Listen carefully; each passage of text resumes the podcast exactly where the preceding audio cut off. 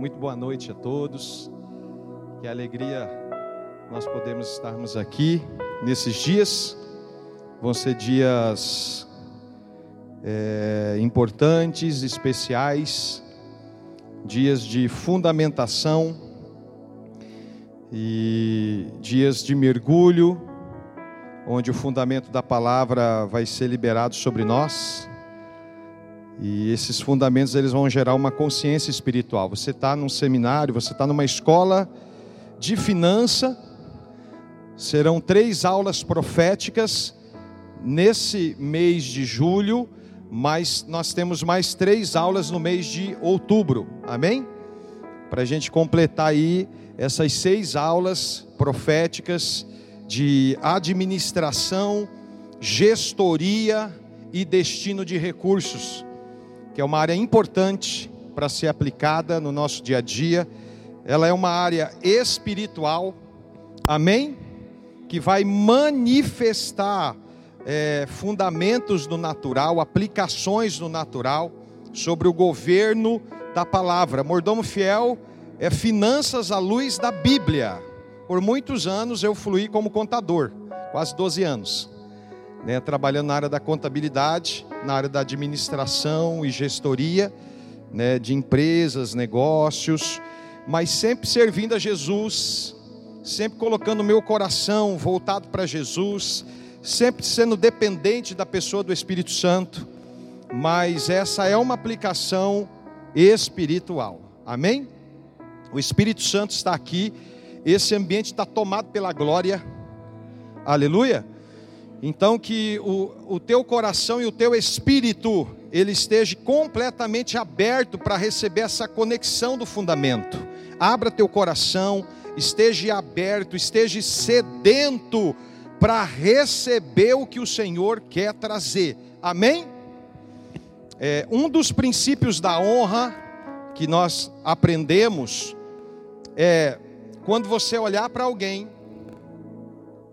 você reconhecer que alguém carrega algo da parte de Deus para trazer para você. Quem entendeu? Então, o secreto, que é o lugar de oração, é um lugar onde você vai ter a revelação de quem Deus é. E quando você passa a conhecer a cada dia quem Deus é, você passa a conhecer quem é você. Amém? A paternidade de Deus reafirma a sua identidade. Diga comigo, a paternidade de Deus reafirma a minha identidade. Então você vai estar no secreto todo dia, no lugar de oração, Deus vai continuar revelando a você quem Ele é, e você vai reafirmar sua identidade, vai curar a sua identidade, e vai transformar todo esse conhecimento de quem Deus é, pela oração, você vai transformar em adoração, em contemplação em exaltação a Deus. Só que, quando se trata de edificação, você não recebe no secreto. Edificação você só recebe através da pessoa do Espírito Santo. Então o Espírito Santo ele concede dons aos homens, amém? Cada um de você que está sentado aqui, que tem o Espírito Santo, que está conectado com a pessoa do Espírito Santo, mas com a unção, recebeu um dom. Esse dom, ele é para edificar. Quem está entendendo? Então, quando se trata de edificação, você não recebe no secreto. Edificação você recebe de pessoa que tem o Espírito Santo para outra pessoa. Então, quando você olha para qualquer pessoa que está aqui ou aqui, e você reconhece que essa pessoa tem o Espírito Santo, e que você entende que existe algo que você quer receber da parte de Deus através do dom e dos fundamentos da palavra, através dessa pessoa. Quando você reconhece isso, você abre um portal. E o que é isso? Esse é o primeiro princípio da honra. Por isso que Jesus, quando foi pregar em Nazaré, ele foi pregar em Nazaré, não fez nenhum milagre em Nazaré. Por que, que ele não fez nenhum milagre em Nazaré? Porque Jesus, quando foi pregar em Nazaré, as pessoas olharam para Jesus, não reconhecendo que aquele Jesus que eles conheceram pequenininho, filho de José e Maria, com seus irmãos, era agora o Jesus cheio do Espírito Santo. Aleluia! Era o Jesus que estava tomado agora pelo poder do Espírito Santo. E que esse Jesus, tomado pelo poder do Espírito Santo, tinha algo para liberar.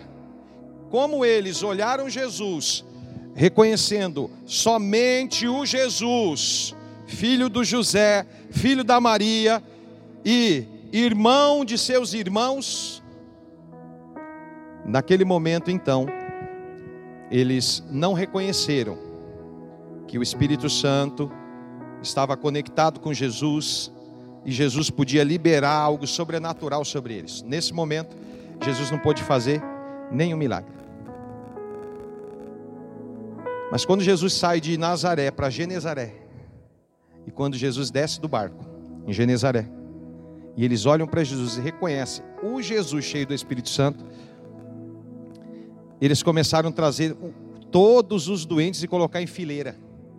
Jesus ficou por três dias, não só em Genezaré, como nas aldeias, curando os enfermos, expulsando os espíritos malignos. Amém? Porque houve honra ao ministério do Espírito Santo. Então, se você está aqui hoje no Mordomo Fiel e reconhece que o Espírito Santo está em mim, eu quero dizer para você que você vai receber o máximo. Você vai receber nesses três dias uma edificação poderosa através do ministério do Espírito Santo, porque o bom aqui essa noite é o Espírito Santo. Aleluia! Ele é o bom aqui. Ele que derrama unção e que através dessa unção ele vai conectar os fundamentos e vai ser poderoso quando isso chegar no teu coração.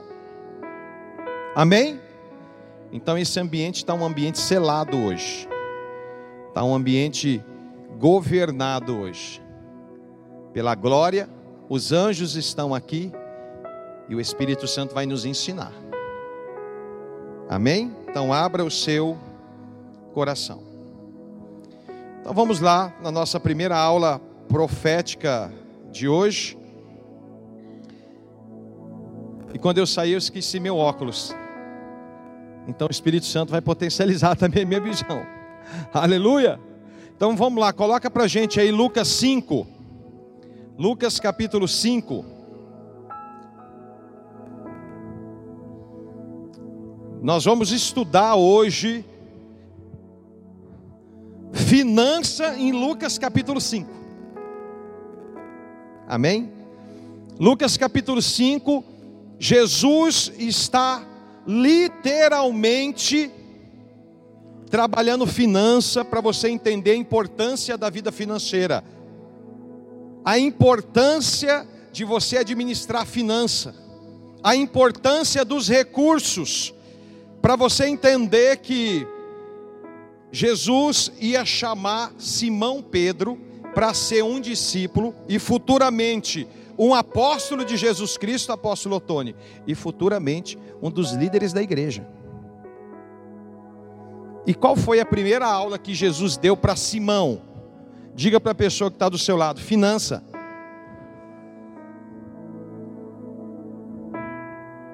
Na primeira pescaria, toda a aula de Jesus tem a ver com finança, tem a ver com contabilidade, tem a ver com vida financeira, tem a ver com empreendedorismo, mas Jesus está colocando cada coisa no seu devido lugar, aleluia. Jesus vai trazer uma aplicação financeira em Lucas capítulo 5. Vamos lá então. Certo dia, Jesus estava perto do lago de Genezaré e uma multidão comprimia de todos os lados para ouvir a palavra de Deus. Aonde que Jesus estava? No lugar de honra. Amém?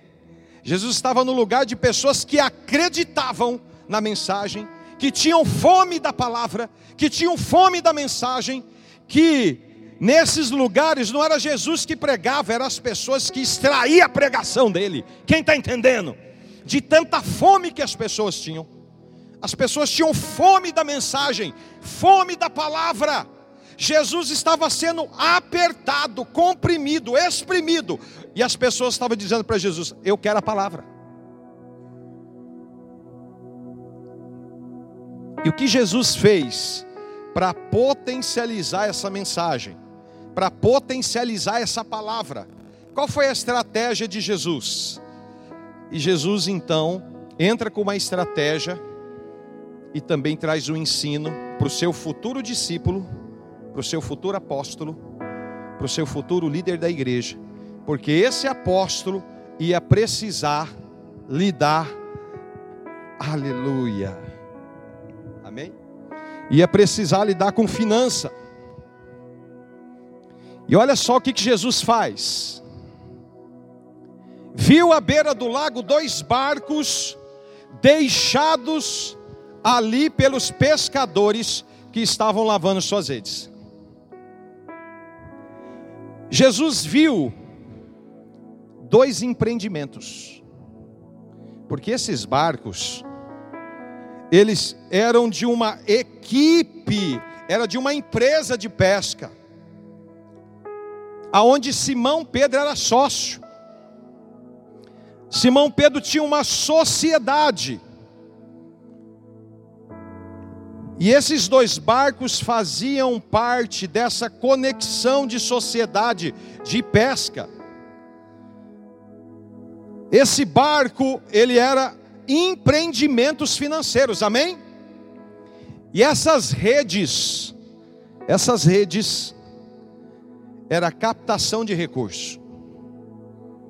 Essas redes aqui não estavam representando almas, amém? Profeticamente, elas podem representar almas, mas elas estavam representando recursos. Redes eram captação de recursos, peixes são os recursos, onde aquilo que eles pescariam, eles iam fazer o câmbio nos seus negócios, amém? Jesus então olha ali para dois empreendedores, amém? E o que, que eles estavam fazendo, esses dois empreendedores da pesca? Eles estavam lavando a rede, que era a sua captação de recursos. Lavagem da rede demonstra que eles estavam finalizando mais um dia de trabalho. Amém? Jesus observa dois empreendedores. Nós vamos aprender aqui algo muito importante hoje sobre finanças ensinado por Jesus. Vamos prosseguir. Entrou num dos barcos o que pertencia a Simão e pediu-lhe que o afastasse um pouco da praia. Então sentou-se e do barco ensinava o povo. Jesus, para potencializar a pregação da mensagem, entra numa empresa. E através dessa empresa, ele move essa empresa como uma plataforma para que através dessa empresa, para que através desse negócio, a mensagem pudesse ser pregada. Aleluia! Jesus, ele entra dentro do barco de um empreendedor pede para que ele afaste a sua empresa da praia e prega da sua empresa. Primeiro pilar dessa noite, que Jesus nos ensina. Simão, quando ele olhava para o barco dele, ele pensava no que? Apóstolo Tony? Peixe.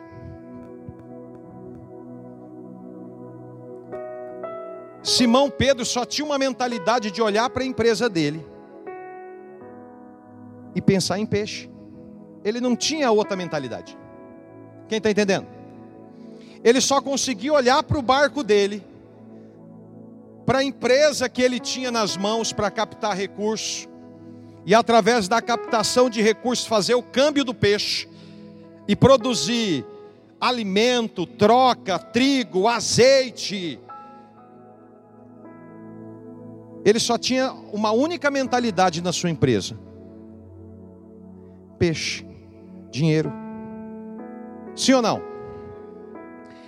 Mas Jesus, entra na empresa dele e move a empresa dele para pregar.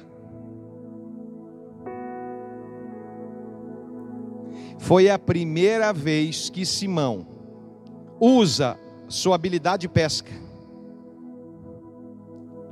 sua força física, seu suor, seu tempo. Com qual finalidade, Vitor? Ouvir Jesus pregar. Sabe o que Jesus estava fazendo com ele? Reposicionando a primícia. Jesus estava naquele momento estabelecendo no coração dele o reino de Deus. Dizendo para ele: Deixa eu falar uma coisa para você, Simão. Se o que move a sua empresa é só dinheiro, no dia que não tiver dinheiro, você não se move. Quem tem que mover o seu negócio é o reino. O que tem que mover o seu negócio é um coração vinculado ao governo de Deus. O que tem que mover o seu empreendimento, primeiro no teu coração, é o reino de Deus, é o governo de Deus. Teu negócio precisa estar vinculado ao fundamento do reino. Tudo aquilo que você desenvolve, todos os resultados que você tem, precisam estar sobre um fundamento que movimenta você. Aleluia! Foi a primeira vez que Simão Pedro move a sua empresa para pregar. Jesus prega de uma empresa. Jesus usa uma empresa para anunciar a mensagem do reino, sim ou não? Diga assim: buscai primeiro o reino de Deus e a sua justiça. Eu não vou falar a segunda parte ainda. Mateus 6,33 diz: você pode ir anotando, buscai primeiro o reino de Deus e a sua justiça.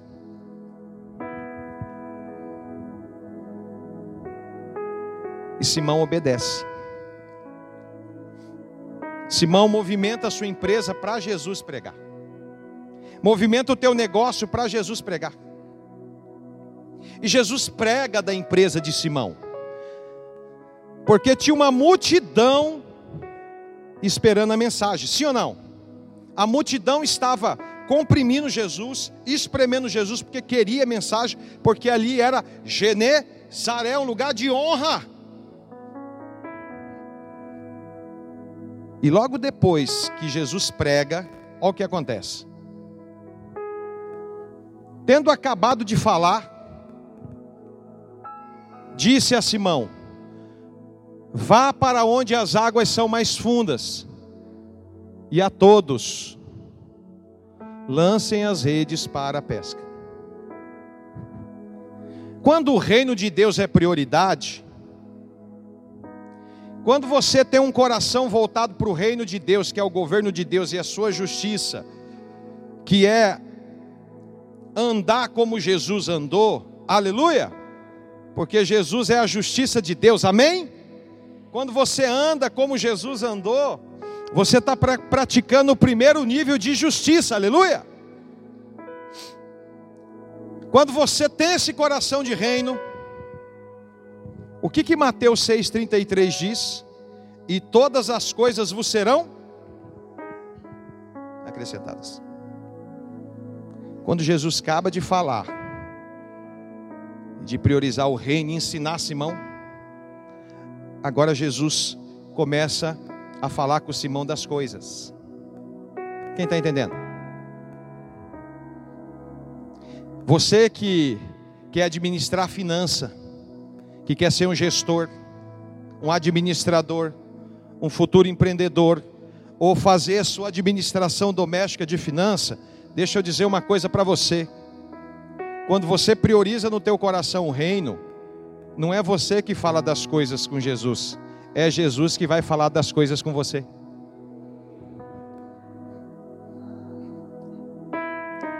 Quando você prioriza o reino, quem vai tratar das coisas com você é Jesus.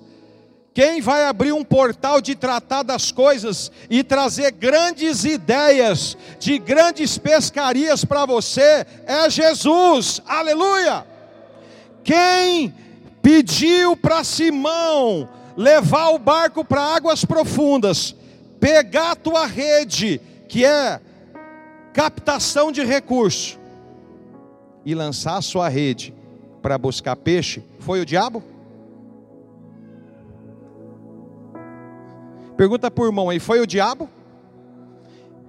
Sabe o que, que Jesus estava falando aqui para Simão, apóstolo Brioli? Ele estava falando para Simão, Simão, nós já priorizamos o reino, não priorizamos? Então agora é o seguinte, vamos ganhar dinheiro? Olha para a pessoa que está do seu lado aí. Fala assim, já priorizou o reino? Vamos ganhar dinheiro?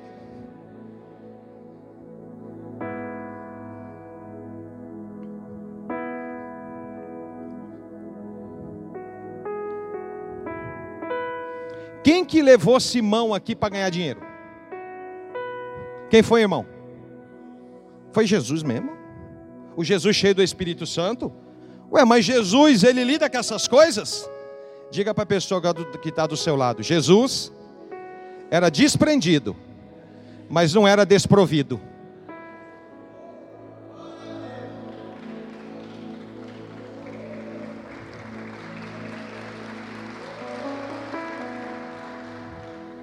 Diga para a pessoa assim: Jesus era desprendido, mas não era desprovido.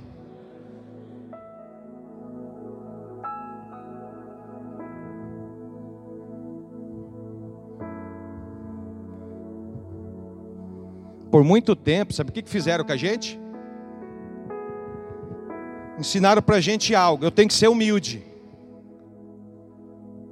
E sabe que essa essência grega, romana de humildade, sabe o que, que é? Todas as vezes que você chega na casa de alguém que não tem muito recurso, você fala que essa pessoa é o quê? Mentira. É porque você aprendeu assim. Ah, eu fui na casa de um irmão, mas ele é humilde. Porque o seu senso de humildade tem a ver com dinheiro. Humildade não tem nada a ver com recurso. A Bíblia fala: aprendei de mim que sou manso e humilde de coração.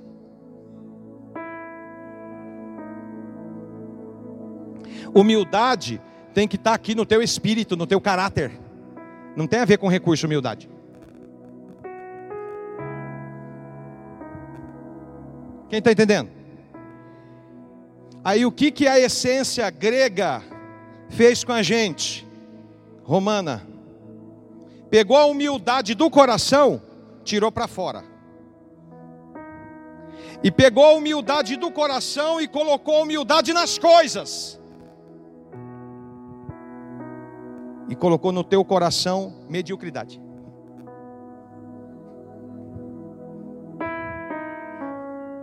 Papai está falando.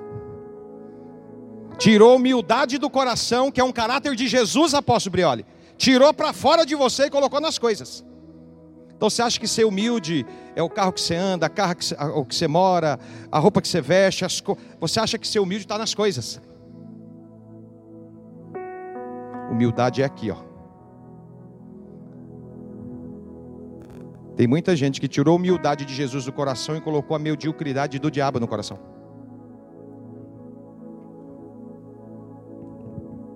Diga assim: humildade é diferente de mediocridade.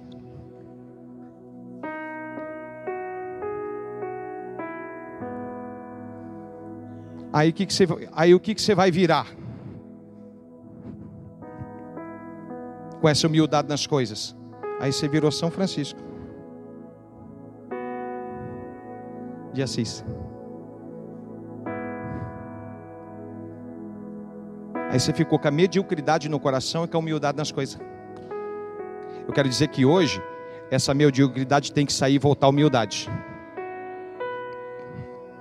Diga assim. Eu sei o que eu estou vendo no mundo espiritual aqui. Diga assim: espírito de mediocridade Nessa noite, eu te rejeito do meu coração, da minha mente. Nessa noite, eu declaro: sai, em nome de Jesus, do meu coração. Humildade de Jesus, eu estou pronta para ti. Se estabeleça no meu coração, nessa noite, em nome de Jesus.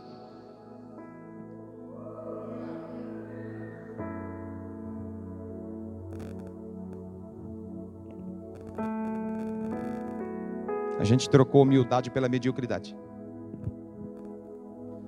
Aí o que, que nós fizemos? Ensinaram a gente que para ser espiritual, eu tenho que me afastar dos recursos. Para ser mais espiritual, para andar no espírito, Então, quando menos recurso eu tiver, mais humilde eu sou e mais espiritual eu sou. Diga para a pessoa que está do seu lado: mentira.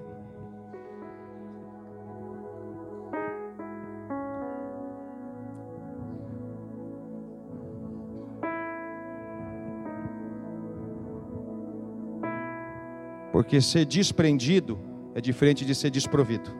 Quem está entendendo? Badagarabaçu. Aí o que, que fizeram? Afastaram a igreja dos recursos e nós entregamos a igreja para os ímpios para pegar o recurso e praticar a impiedade.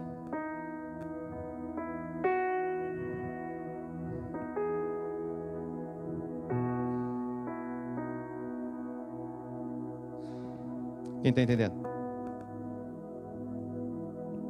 Qual que é a sua relação com o dinheiro? É uma relação de administração.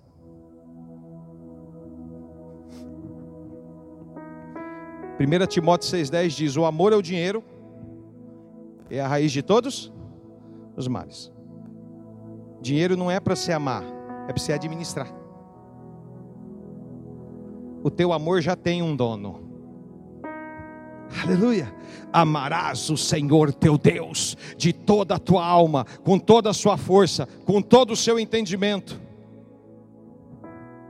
Aleluia.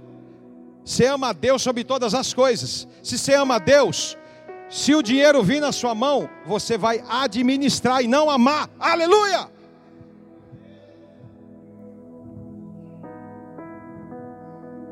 Aí, aí você não quer administrar o recurso?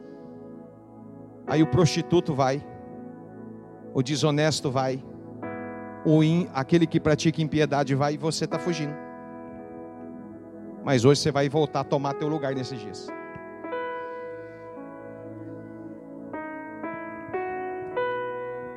Aleluia. De administrador e gestor, de mordomo fiel.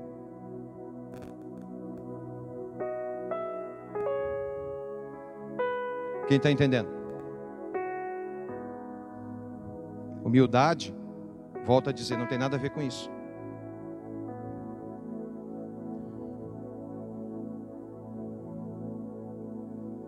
Tem quatro classes que você tem que entender antes de eu continuar ali. Diga assim: miséria é ter falta de tudo. Diga pobreza é ter falta de algumas coisas. Diga prosperidade é não ter falta de nada. E diga assim: riquezas é administrar bens que geram recursos.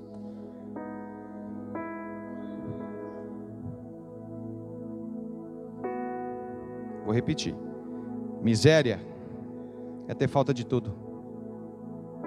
Pobreza é não ter falta de nada, é ter falta de algumas coisas. Prosperidade é você não ter falta de nada. E riqueza é você administrar bens que geram recursos em vários níveis.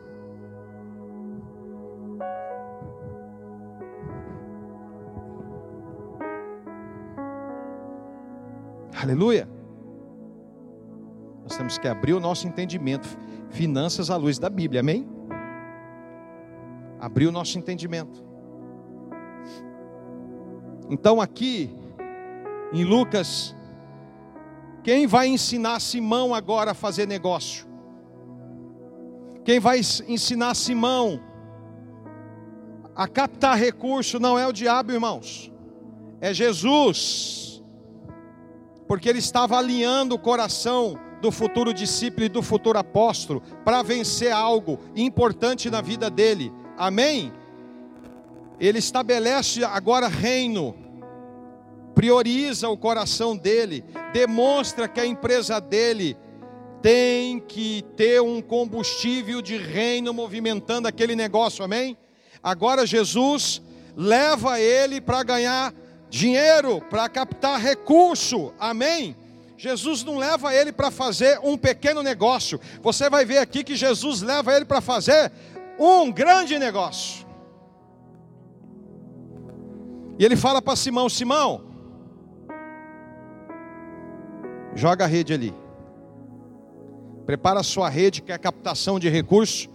Você vai lançar a sua rede, que é captar recursos, nesse lugar, nesse ambiente eu estou dando uma palavra para você agora fazer um negócio extraordinário e captar recurso. Amém? E foi o que ele fez. Lança as redes. Mas aí Simão revela algo para ele impressionante. Vamos lá. Simão respondeu: Mestre, esforçamo-nos a noite inteira e não pegamos nada. Mas porque és tu quem está dizendo isso, vou lançar as redes. Sabe o que ele estava dizendo? Ele estava dizendo: nesse lugar que você está mandando eu aplicar minha rede para captar recursos, eu quero dizer para você, Jesus, que nesse lugar eu fali. Não tem peixe aí. Eu sei.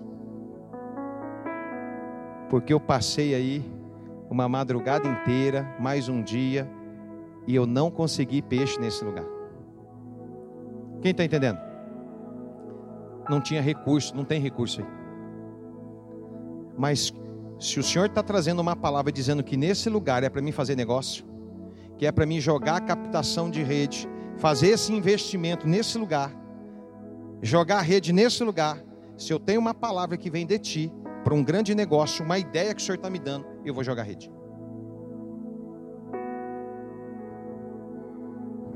Quem que está ensinando aqui, irmãos?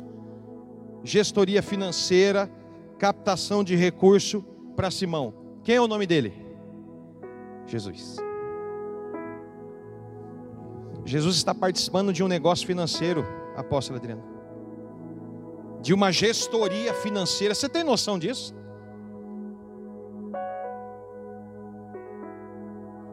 Jesus está participando de uma movimentação de um negócio financeiro.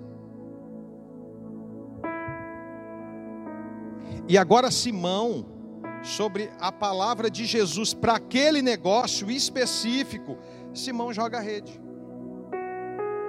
para captar recursos. Vamos lá. Quando fizeram, pegaram tal quantidade de peixes que as redes começaram a rasgar-se. Diga assim: o máximo da rede foi suprida. Não foi qualquer pescaria, Tony. Foi a pescaria. foi além do que a rede podia suportar. Quem está entendendo? Sabe o que, eu vejo aqui? Jesus não só tratou no coração de Simão o amor aos recursos, e estabeleceu no coração dele reino. Amém? Jesus não só demonstrou o valor da mensagem, ensinando finança. Mas Jesus agora redireciona ele no lugar do, do fracasso.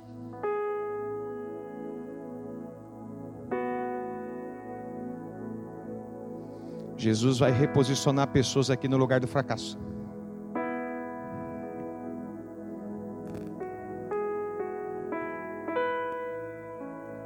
Talvez você nunca pescou com Jesus na tua vida. Você pescou usando só sua habilidade, suas técnicas, suas forças, seus conhecimentos. Mas você nunca ganhou dinheiro com Jesus.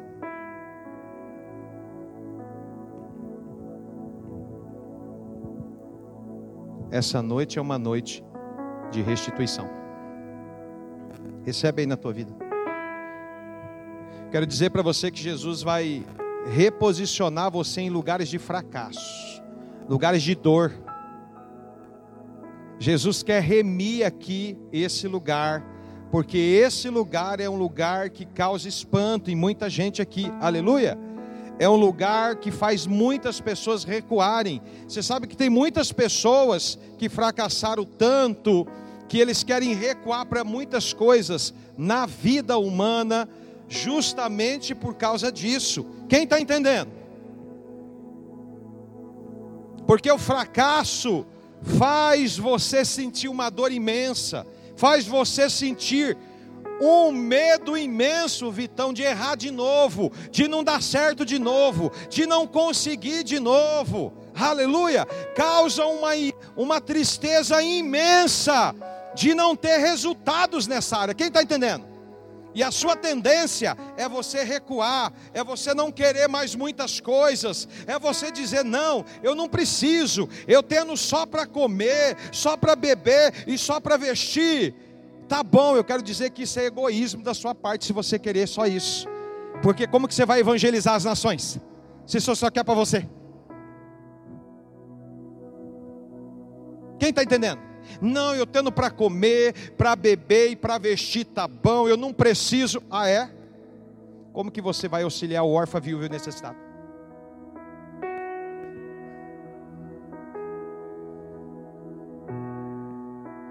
Como que você vai evangelizar as nações?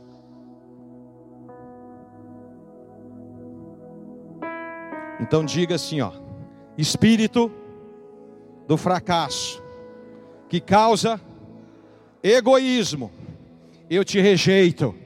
Nessa noite, em nome de Jesus, sai da minha mente, dos meus pensamentos e do meu destino, em nome de Jesus.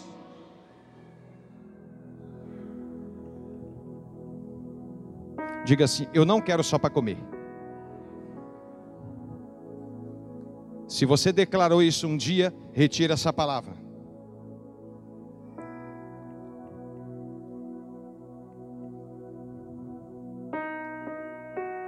Nós não podemos fugir da nossa responsabilidade de ser gestor e administrador do reino de Deus na terra. Quem está entendendo?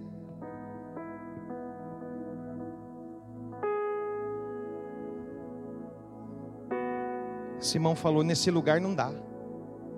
Eu fracassei. Eu tentei. Eu estava lavando a rede triste.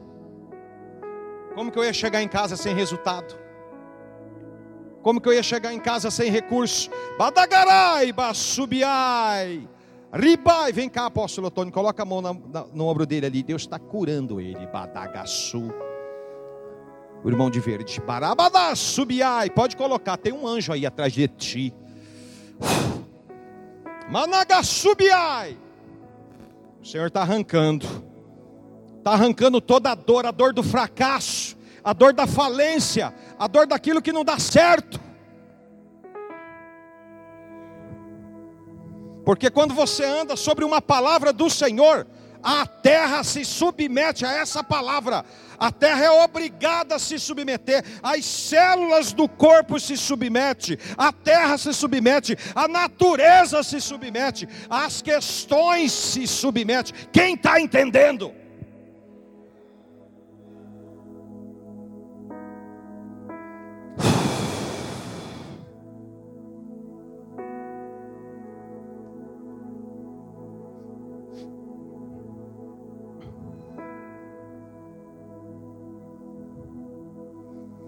O Senhor disse assim: Cris, ora pela Turquia, por Jerusalém, pela Síria. Faz 40 dias. Eu comecei a orar pela Turquia, Jerusalém, Síria, e ele me deu textos para que eu pudesse estar orando por essas três nações. E eu estou lá na torre, orando, marchando, descalço, e ali profetizando os textos. E ele falando: está vendo aqui a Síria? Cris, aqui você vai derramar óleo e você vai profetizar contra Gog e Magog aqui, aqui nessa divisa. Está vendo esse lugar? E eu sublinhando lá no mapa e tomado. As 40 dias. 15 dias depois que eu estava orando, uma pessoa me liga e fala: Viu, Cris? Eu não sei se eu estou ficando doido, não, como que é e tal, mas é o seguinte: Deus mandou ligar para você, falou que, falou para mim falar isso para você, que é para mim comprar uma passagem para você e para mais uma pessoa, para a Turquia, para Jerusalém e para a Síria.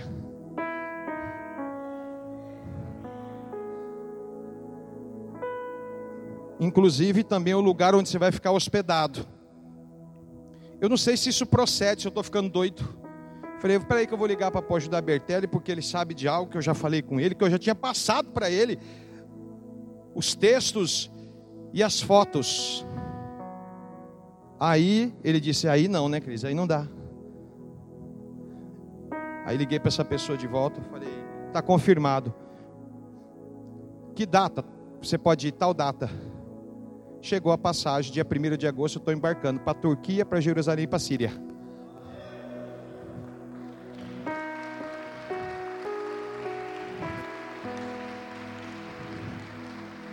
E essa pessoa comprou as passagens, ela não comprou, ela está semeando. Aleluia! Aleluia! Quero dizer para você que grandes projetos de Deus, Deus vai acionar pessoas aqui. Mas para Deus acionar pessoas aqui, você tem que ter. Quem está entendendo? Por isso que você não pode dizer que você tem que querer só para comer.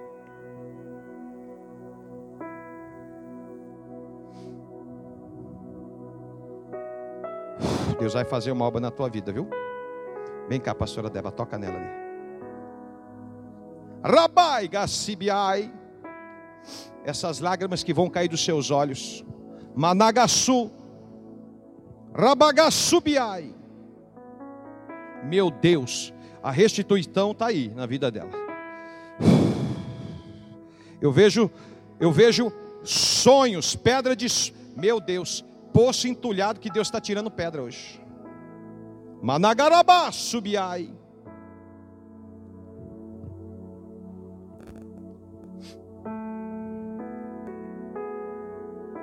Quer ver? Eu vou perguntar uma coisa aqui, você vai falar amém. Quem gostaria aqui de ganhar um carro hoje? Meu Deus, está devagar, hein? Até para ganhar, você viu como que tá? A gente está tão desacreditado.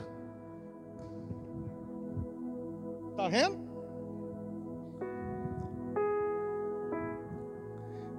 Quem aqui quer ganhar uma casa com uma cozinha planejada, fala amém.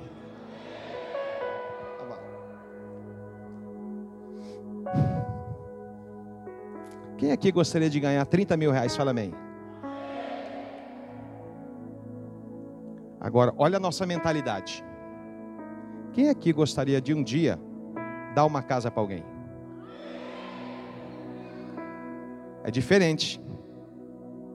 Quem gostaria aqui de dar um carro para alguém?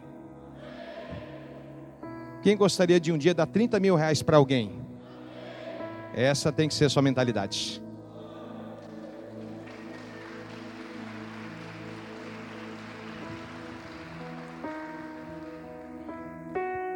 Rababai subiai. Porque você não ama o recurso, você administra o recurso, amém?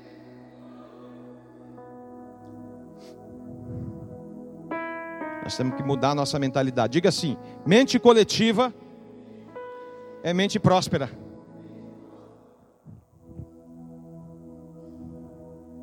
Eu fico olhando o que eu gostaria de dar e eu peço para Deus. Mas ao mesmo tempo também eu recebo. Amém? Diga assim: é dando que se recebe.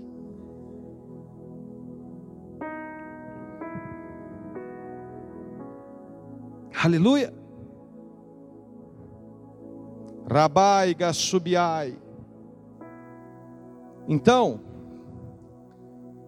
Simão pesca,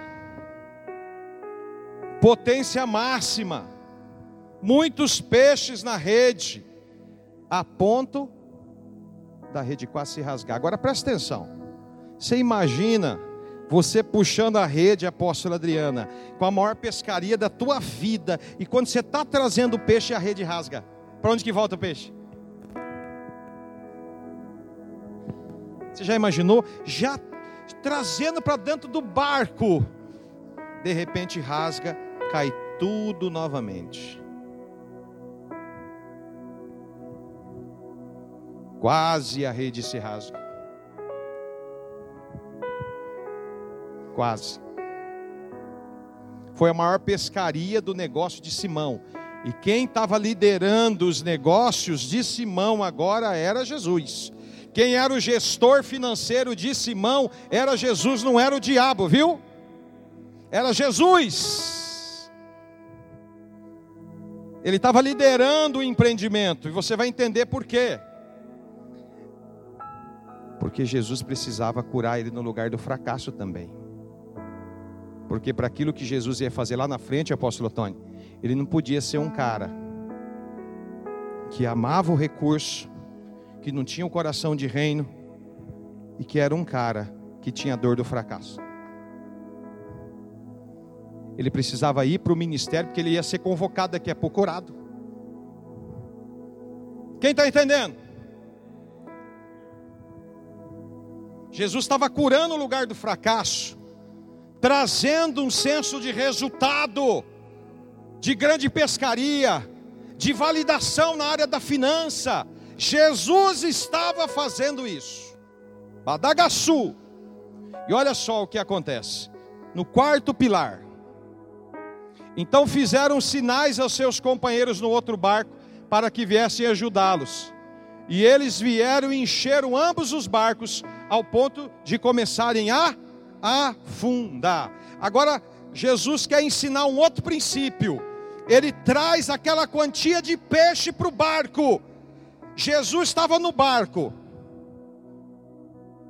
Agora ele olha a abundância.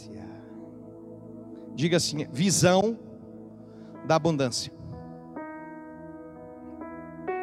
Sabe o que, que ele faz? O barco dele começou a afundar. Ele olha para o outro barco que ficou na praia. que Jesus não estava naquele outro barco. Estava? Não estava. Estava no barco dele. Chama aquele outro barco. E o que, que ele faz? Diga comigo, compartilha.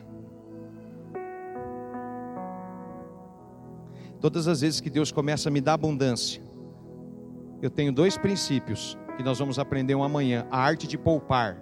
Amanhã vai ser violenta, hein? fosse você, não faltava não. A arte de poupar. Mas sabe, quando eu vejo a abundância chegar na minha vida, eu procuro um outro barco. Eu fico com o meu coração aberto para compartilhar.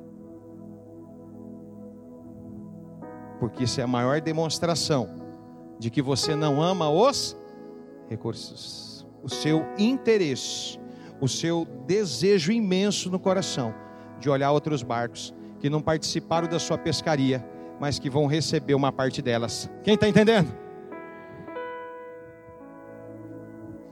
Pessoas que vão receber uma parte do seu pescado, aleluia, que vão fazer parte dessa gestoria financeira que você começou a ter na tua vida.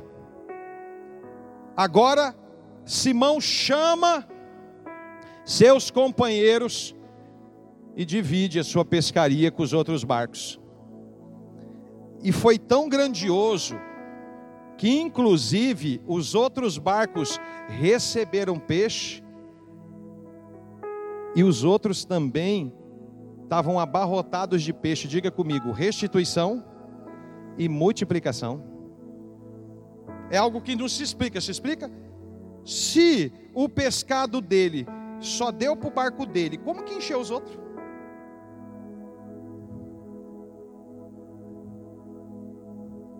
O cara falou para mim, ô Cris, eu, eu, acho que você é um cara meio estranho. Eu falei, estranho, estranho é umas coisas que não lei.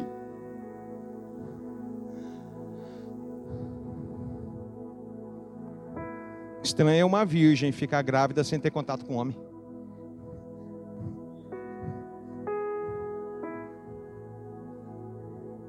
Quem está entendendo? Estranho é um anjo, quando Elias estava no deserto, fazer comida para ele na pedra, anjo cozinheiro. Para!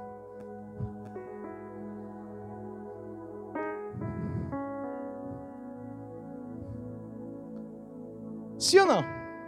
Ainda fez pão na pedra. Já tinha essas coisas que você faz hoje aí. Aí eu que sou estranho.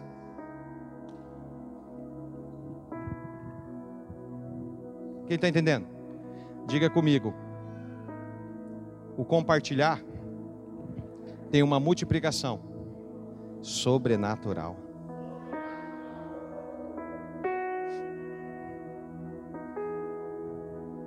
Simão podia ser o que? Avarento.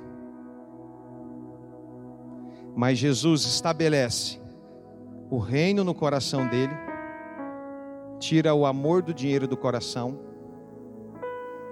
leva ele para não ter medo do dinheiro, ensina ele a ganhar dinheiro. Sim ou não? Restitui o lugar do fracasso, traz para o barco dele e ensina que quando ele começa a compartilhar, começa a multiplicar. Jesus está ensinando. Sim ou não? É um ensinamento violento aqui ou não é? E aí agora então ele aprende a arte de compartilhar que multiplica. A arte de compartilhar que multiplica. Aleluia! Todas as vezes que você entende a arte de compartilhar, acontece o sobrenatural da multiplicação. É algo extraordinário. Aleluia. Glória seja dada ao nome de Jesus. Vamos lá. Quando Simão Pedro viu isso, esses cinco pilares que nós aprendemos hoje, cinco pilares, prostrou-se aos pés de Jesus e disse: Afasta-se de mim, Senhor, porque eu sou um homem pecador. Ele chamou Jesus de quê? Você imagina a cena um empreendedor. Diga comigo, um empreendedor. O empreendedor agora se prostra. Um cara que era acostumado a ganhar dinheiro, a fazer negócio, que era sócio de uma grande empresa de pesca que tinha vários barcos. Amém? Se prostra chama Jesus de Senhor e fala: Faça-se de mim, eu não mereço. Diga comigo, sexto pilar. Agora é a hora. A partir do momento então que agora Jesus é o teu único Senhor, Mamon é vencido. Mamon é o Deus daquele que ama o dinheiro. E a Bíblia diz que se você vai servir um Senhor, você tem que deixar o outro. Naquele momento, Mamon foi vencido e Jesus se tornou o seu único Senhor. Quem está entendendo? E a partir desse momento que o senhorio de Jesus agora toma o governo do coração de Simão, e não mais o amor do dinheiro está no coração de Simão, mas o senhorio de Jesus está no coração de Simão. Aí Jesus faz uma proposta para ele. Qual é a proposta? Vamos lá. Pois ele e todos os seus companheiros estavam perplexos com a pesca que haviam feito.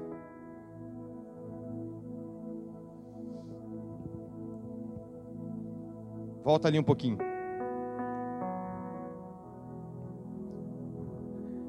Os homens não ficam perplexos tendo dó de você.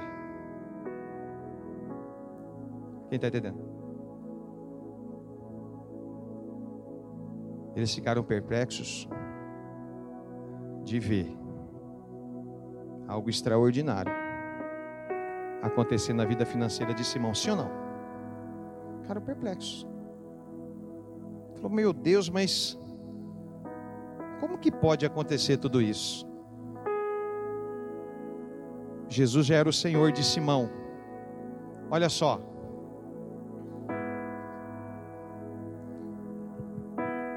Como também Tiago e João, filhos de Zebedeu, sócio de quem? Quem que era sócio de Simão? Olha lá, ó como também Tiago e João, os filhos de Zebedeu, sócios de Simão. Tinha uma empresa, uma empresa de pescado violenta, que supria todo aquele território com pescado. Quem está entendendo? Uma empresa de pesca, uma empresa alimentícia, que estava produzindo naquele território. E diante de tudo isso, Jesus fala assim: Jesus disse a Simão: Não tenha medo, de agora em diante você será pescador de homens. Eu não podia chamar você para o ministério, Simão, sem vencer um Senhor, porque para você seguir a mim, só se eu for Senhor. E como o Senhor do teu coração era mamão, não tinha como eu te recrutar. Porque Jesus não recruta quem tem um coração vinculado a mamão. Você não pode ser discípulo. Quem está entendendo? Outra coisa, já pensou se Jesus chega para Simão, com toda a unção que ele tinha após Prioli, e ministra da vida de Simão, Simão naquele dia tinha fracassado, e fala: Simão, faz o seguinte, você fracassou, você não deu certo na vida, Vem trabalhar comigo. Ele ia por necessidade. Sim ou não? O que, que Jesus fez? Eu não vou te chamar assim.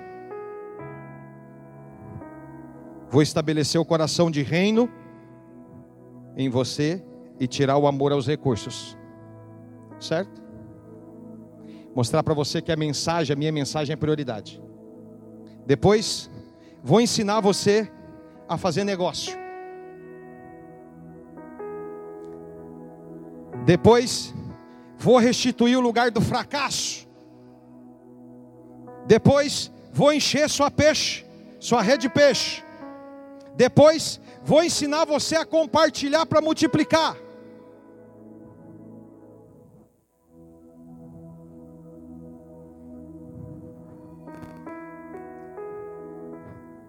Depois vou mostrar para você que só tem o Senhor.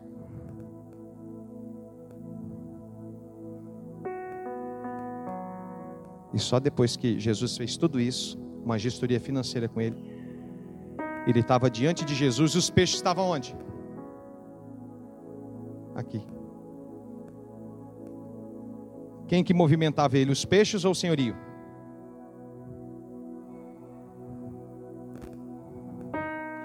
Falou: agora é o seguinte. Você deu certo na área dos negócios, da finança. E aí? Quer ser pescador de homens? Eu não posso levar você doente, porque você vai administrar muita coisa para mim. Você vai gerir muito recurso para mim.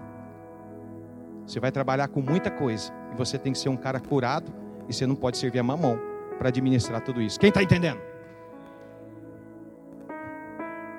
Managasubiai Garabasu. Porque você vai ser meu discípulo, você vai ser meu futuro apóstolo, você vai ser futuro líder da igreja, vai passar muito recurso na sua mão e você tem que saber lidar com tudo isso. E eu estou trabalhando gestoria financeira com você, Simão, curando você, restituindo você, porque agora me seguir não é necessidade, é uma opção convicta de quem eu sou na tua vida.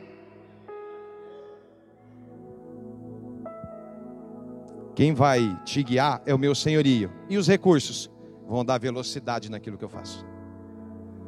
Eles ficam atrás, não ficam na frente. Aleluia. Então ele não chama pessoas à toa. Quem está entendendo? Não, eu não, eu não quero nada com a vida. Não, irmão, não é assim não.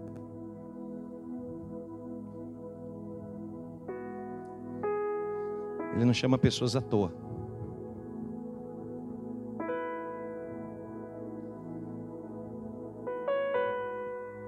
Aleluia.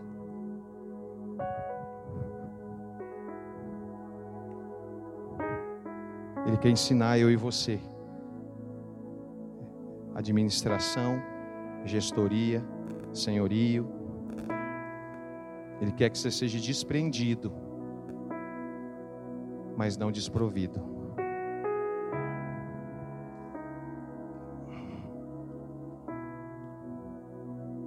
Quem está entendendo? Ele quer que você siga o senhorio dele e, os recursos que vierem, você é um administrador, linkado ao Espírito. Você não se perde. Aleluia. Você vai usufruir dos recursos? Vai.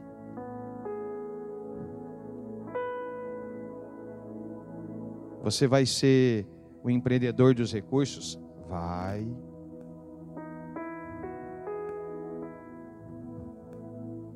Você vai ajudar pessoas com os recursos amando do Senhor? Vai. Você vai ser um destinador na missão de Cristo com os recursos? Vai.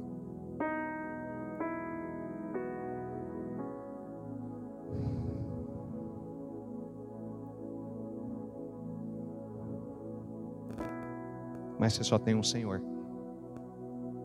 E não é os recursos. Aleluia. O teu Senhor é Jesus.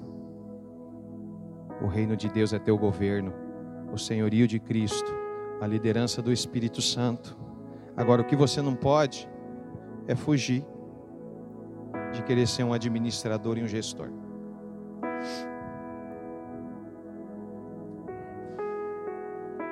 E essa primeira aula de finança dessa noite foi a primeira aula que Simão teve. Antes de seguir Jesus.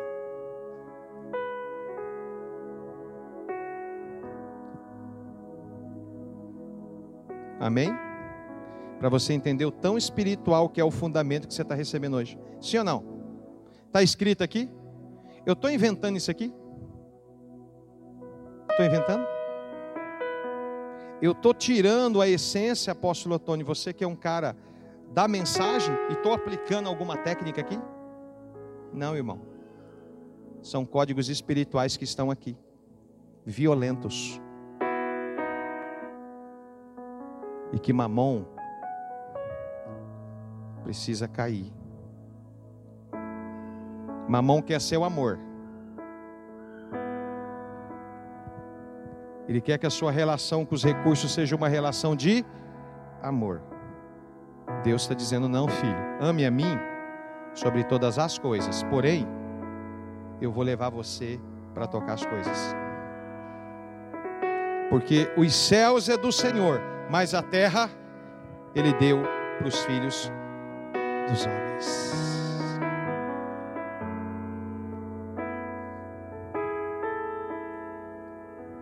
Quem está entendendo?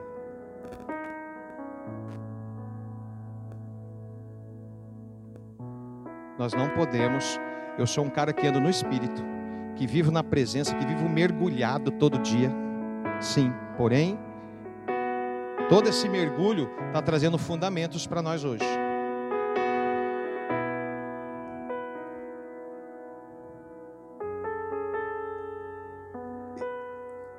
Eu estou na presença de Deus, eu quero Deus, eu quero Jesus, eu quero o Espírito Santo, eu não quero mais nada. Pois é. Mas a hora que você precisa no médico, você vai lá e alguém estudou para estar tá lá. Vai te atender. Sim ou não? Quando você precisa de um fisioterapeuta? Sim ou não? Quando você precisa de um dentista, a melhor dentista do Brasil. Aleluia. Você vai lá. Você precisa de um contador. Você precisa de um advogado, de um professor. Quem está entendendo? De um construtor.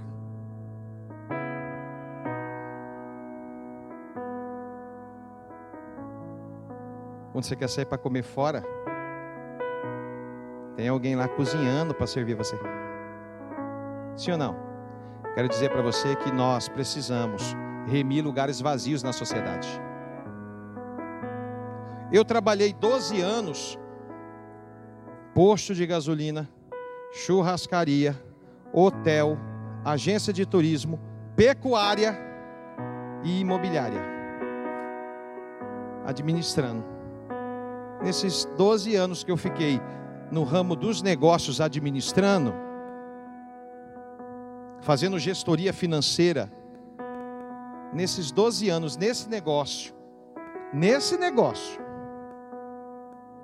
o Tony sabe disso, eu batizei 120 pessoas na empresa.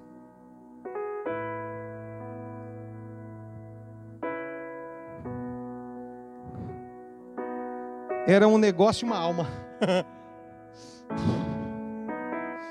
estava fazendo um negócio, já estava vendo o mundo espiritual. Eu falei, e agora? Faz o negócio primeiro, move o mundo espiritual. Como que nós vamos fazer? O anjo vem e vai daqui, vem dali. E como que nós vamos fazer? E vai. Aí acabava ali, falava, posso falar com você um pouquinho?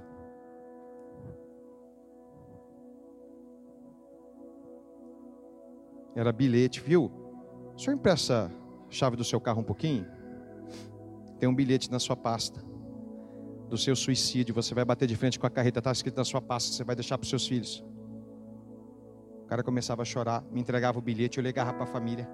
Teve uma família que veio aqui de Campo Grande, eu não vou falar o nome conhecida, que eu conheci lá no Pioneiro, que veio buscar o homem que ia suicidar. Sabe por quê? Porque eu estava trabalhando no ramo dos negócios, mas fluindo no espírito.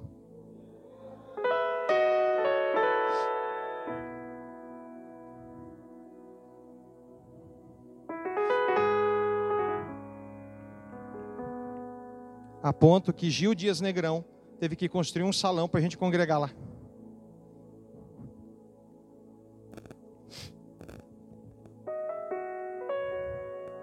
A ponto de eu ter dois escritórios no Pioneiro, um para fazer os negócios, Adriana, e o outro para fazer atendimento. Meu pai chegava, falava: Eu já não sei se isso aqui é empresa, se é igreja, o que, que é. Eu vou mandar você embora. E depois de uns anos mandou mesmo.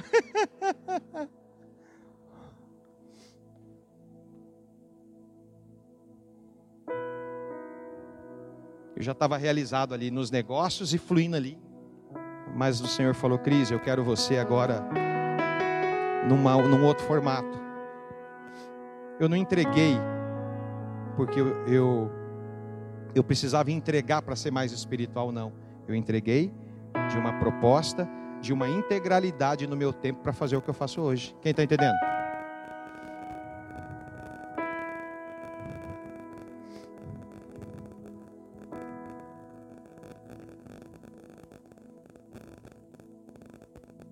Ganhando alma para Jesus, curando os enfermos, batizando pessoas, discipulando, como contador.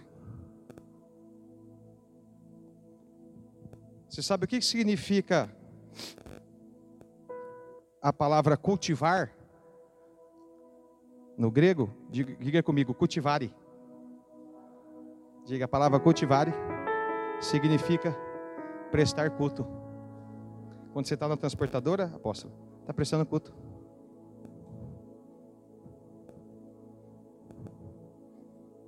O que, que Adão fazia no jardim?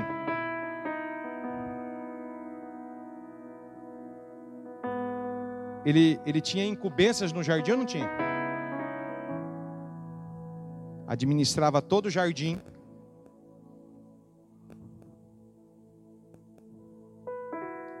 Cultivava a terra. Das sementes que iam caindo, ele ia cultivando, ia dando nome.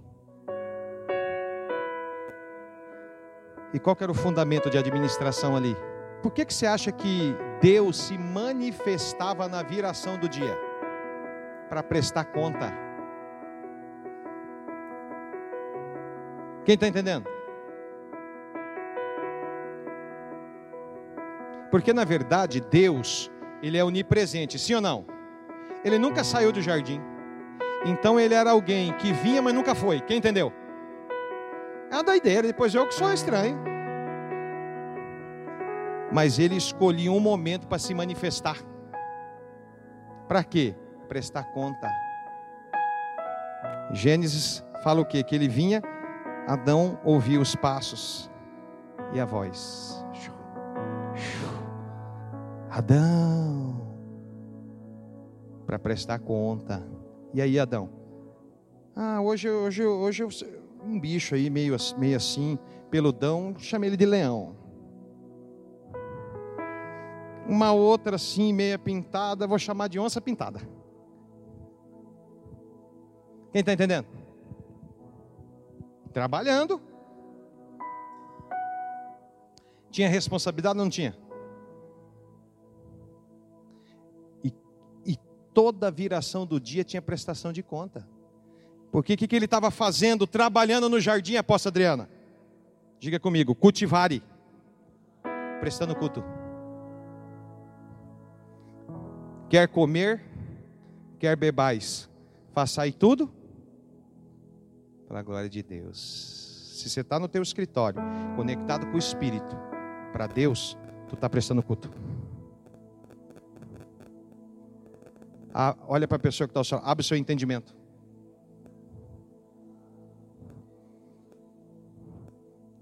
Não é todo mundo que vai estar nos cinco ministérios. A uns, a uns, ele chamou apóstolos, pastores, evangelistas, profetas e mestres, para a edificação do corpo de Cristo, para a obra do ministério, para que todos cheguem na unidade da fé, pleno conhecimento do Filho de Deus e altura espiritual de Cristo, amém? Mas isso daí é 5%, e os 95%? Tem que tocar a sociedade com aquilo que você carrega, com a profissão que você carrega, para onde ele vai te colocar. Aleluia! Ontem de ontem tinha uma torre viva médica lá do Piauí, comigo na madrugada, dizendo: Cris, olha aqui, ó. Eu estou aqui com as quatro enfermeiras, estamos aqui com o celular, somos torre viva, estamos no meu turno, estamos tomada. E marchando, mandou, disse que ainda as enfermeiras, as quatro marchando. Eu falei, rapaz, as irmãs do coque de enfermeira, aquelas irmãs do coque. Aquelas que o joelho chega, chega a ficar calejado, elas assim, ó, marchando, tudo de enfermeira e a médica ainda comandando. Eu falei, olha aí, doutora. Falou, nós vamos sair daqui e nós estamos disfarçadas. Ainda fazia cara assim, eu falei, eita, rapaz, essa é, doutora é violenta, ela vai pegar. Pensou você chegar numa consulta dessa, a doutora está lá olhando com aquela cara de leoa. Tá, hã? Diz, Cris, eu vou pegar, hoje, nós vamos pegar, como você fala, nós vamos pegar o, a, a, orelha do boi. Eu falei, eita doutora, vai, calma aí. Médica. Anderson Rocha, que eu tive com ele agora em Fortaleza, é dono de três clínicas que fazem quimioterapia clínicas particulares. Ele é proprietário das três clínicas de quimioterapia. Sabe o que, que ele é? Torre viva. Sabe o que, que ele faz? Vai para a madrugada para a clínica com as equipes dele. Todo dia ele está numa clínica, ungindo a clínica, preparando o ambiente. Aleluia! Com a equipe dele, Torre Viva, dizendo: Cris, nós estamos disfarçados de dono de clínica. E eu quero dizer que Deus vai curar pessoas desse câncer hoje aqui. Nós vamos para cima em nome de Jesus.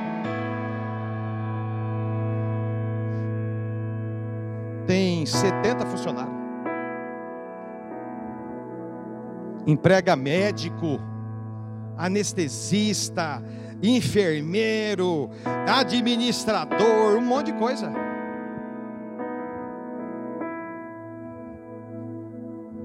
Se a gente, como igreja, não entendermos que nós temos que assumir esses lugares com urgência, Satanás vai assumir para você.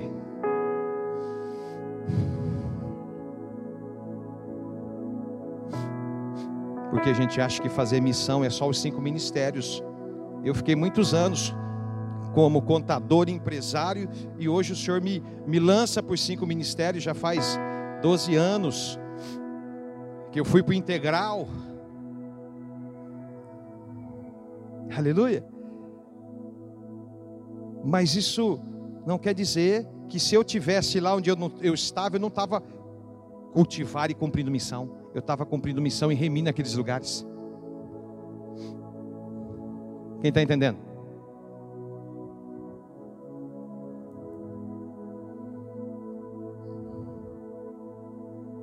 Então nós temos que abrir o nosso entendimento como igreja. Que o que vocês vão receber esses três dias aqui é espiritual.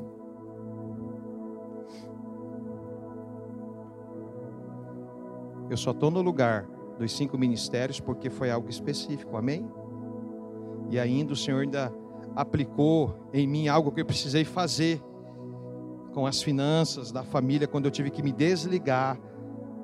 Estava tudo no meu nome, apóstolo Tony sabe. De patrimônio, quase 20 milhões.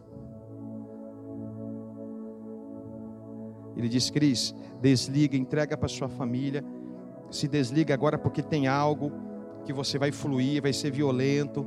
Minha herança é, é você, eu sou sua herança. Você vai ser desprendido, mas não desprovido. Aleluia. Você vai administrar de outra forma e você avança.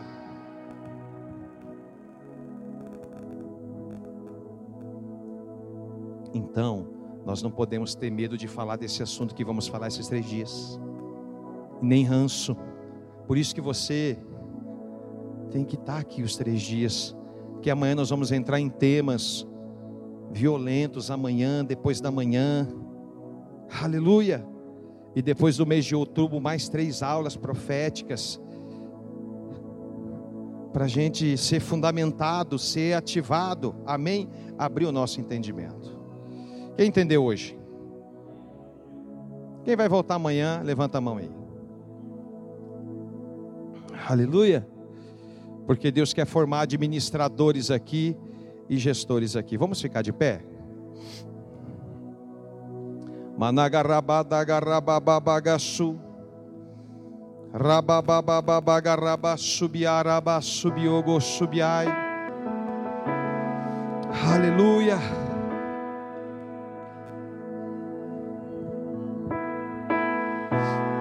Hoje é uma noite da miséria cair por terra, da falência cair por terra, da escassez cair por terra, aleluia, da mediocridade cair por terra, na autoridade do nome de Jesus, e você assumir o lugar que Deus quer que você assuma, aleluia.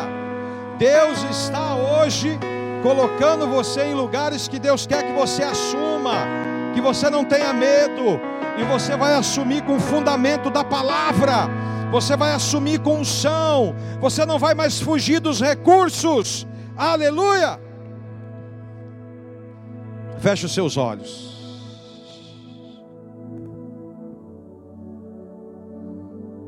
Aleluia. O Senhor quer curar você hoje. O Senhor quer curar hoje você nessa área. Amanhã nós vamos aprender sobre a arte de poupar. Sabe, nós vamos aprender a arte de administrar. Badagadaga subiu, banai garai basu. Rabababababaianaga subiu, goiamanaya rabasu. Managarababababaiarabababasu. Hoje o teu amor está sendo reposicionado a Deus. Teu amor vai ser reposicionado a Deus. E tua relação com os recursos hoje é uma relação de administração e gestoria. Você não vai mais fugir dos recursos. Ser espiritual, badagarabababababababababassu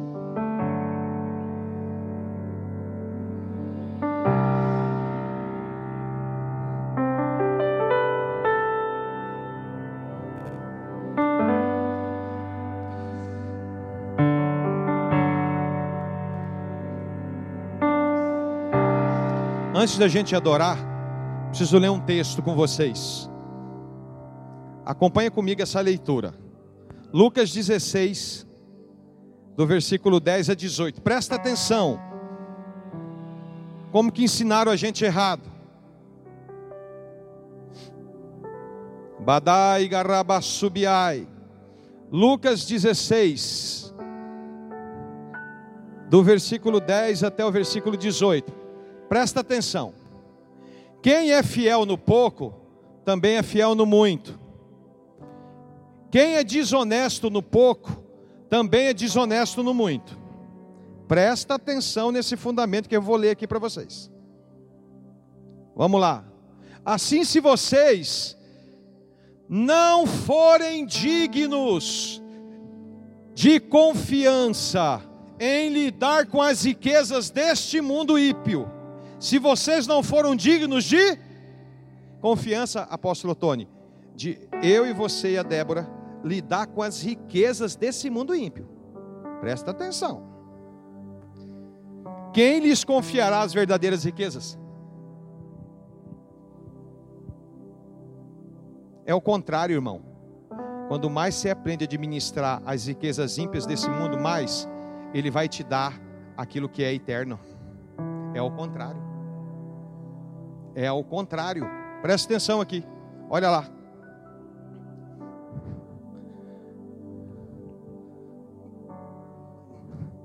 Treze. Nenhum servo pode servir a dois senhores, pois odiará um e amará outro, ou se dedicará a um e desprezará o outro. Vocês não podem servir a Deus e ao dinheiro. Aleluia. Os fariseus que amavam o dinheiro ouviram tudo isso e zombavam de Jesus.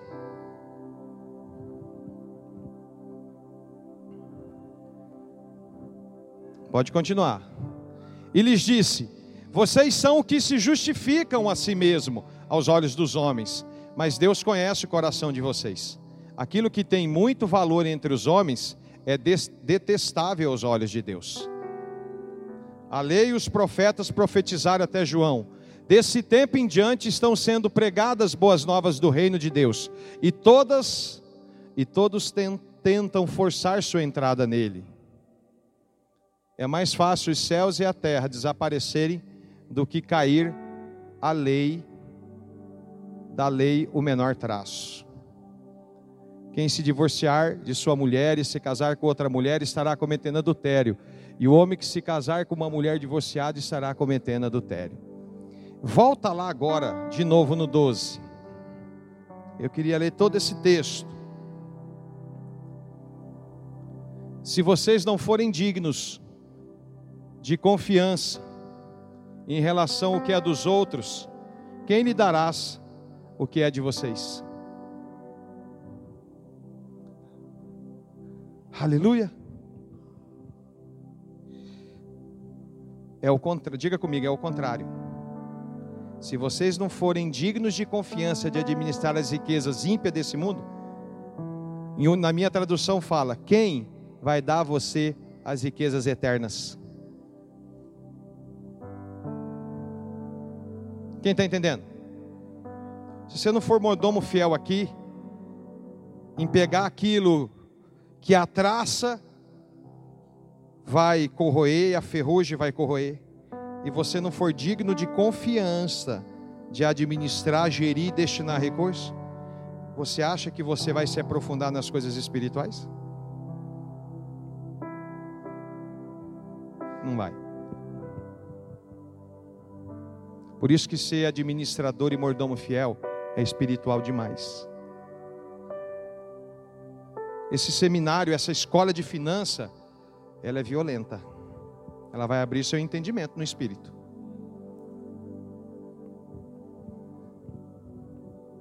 Aleluia.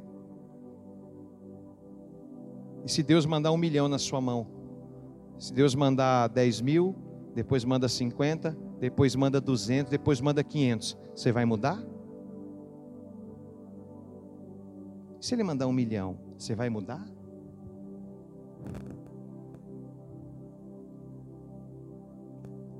Depois que eu vim da Turquia e lá de Jerusalém da Síria, tem um grande empresário no Brasil, que o faturamento dele é 500 mil por dia, Vitor.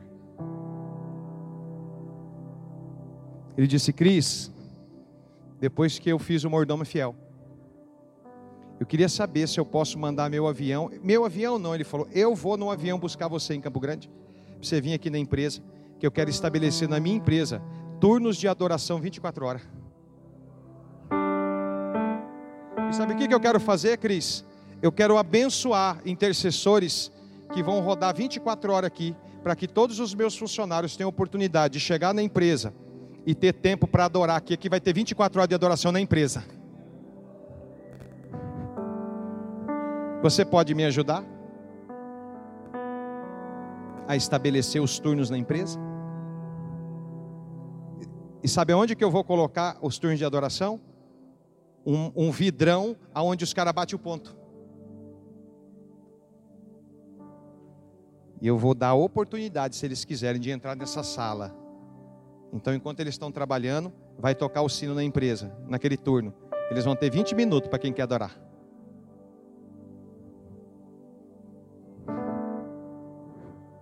E quem quiser adorar, ele vai deixar sair antes. Vai ser 24 horas, Vitão.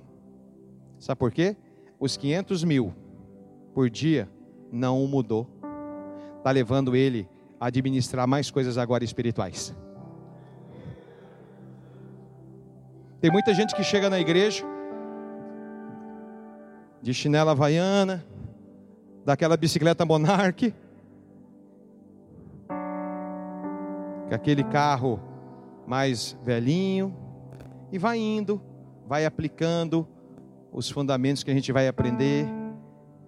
Deus, através dos fundamentos, vai honrando, ele vai crescendo, ele vai financeiramente sendo mais abençoado, mais abastado, e aí é a hora que parece que esse nível de abundância chega e o barco fica cheio de recursos, aí ele não tem tempo mais para adorar. Ele não tem tempo para meditar na palavra ele não tem tempo para congregar, ele não tem tempo para jejuar. Hoje, tem um monte de mordomo fiel que eu fiz o curso aí com eles, no Brasil, e são homens e mulheres de grandes valores, que quando mais eles administram recursos, mais eles se aprofundam na presença.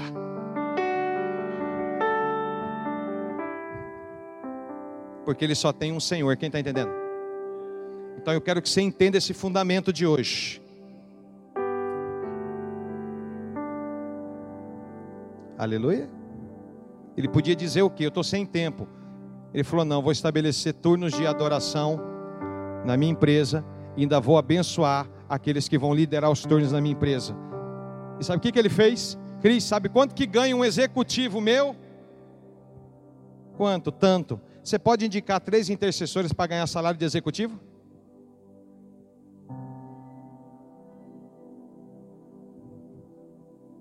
Só para ficar adorando.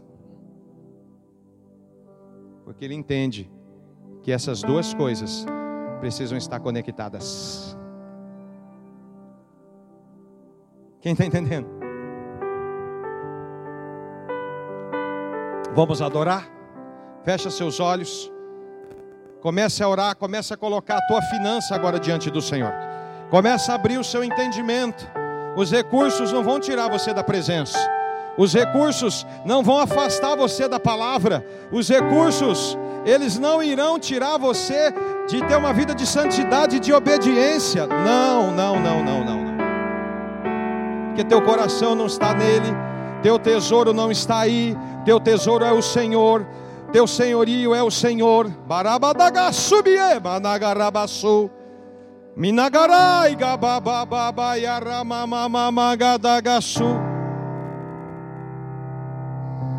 Aleluia. Aleluia.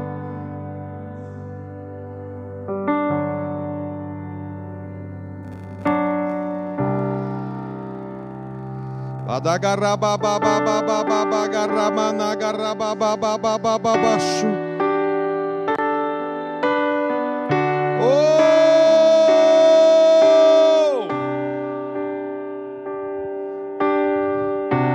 Ramanaga subiu, managarababagasu. Senhor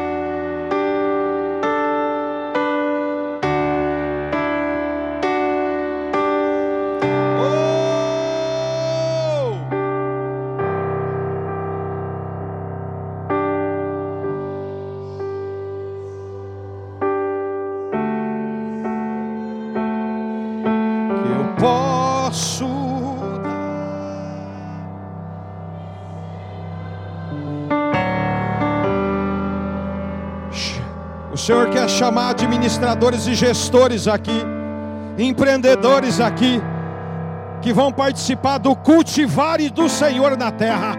Rigabai, que vão remir a terra.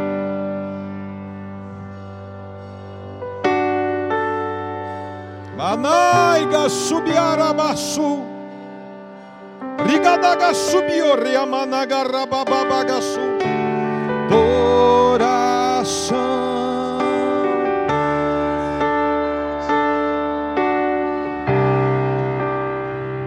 Coloque, coloque hoje a tua finança diante do Senhor.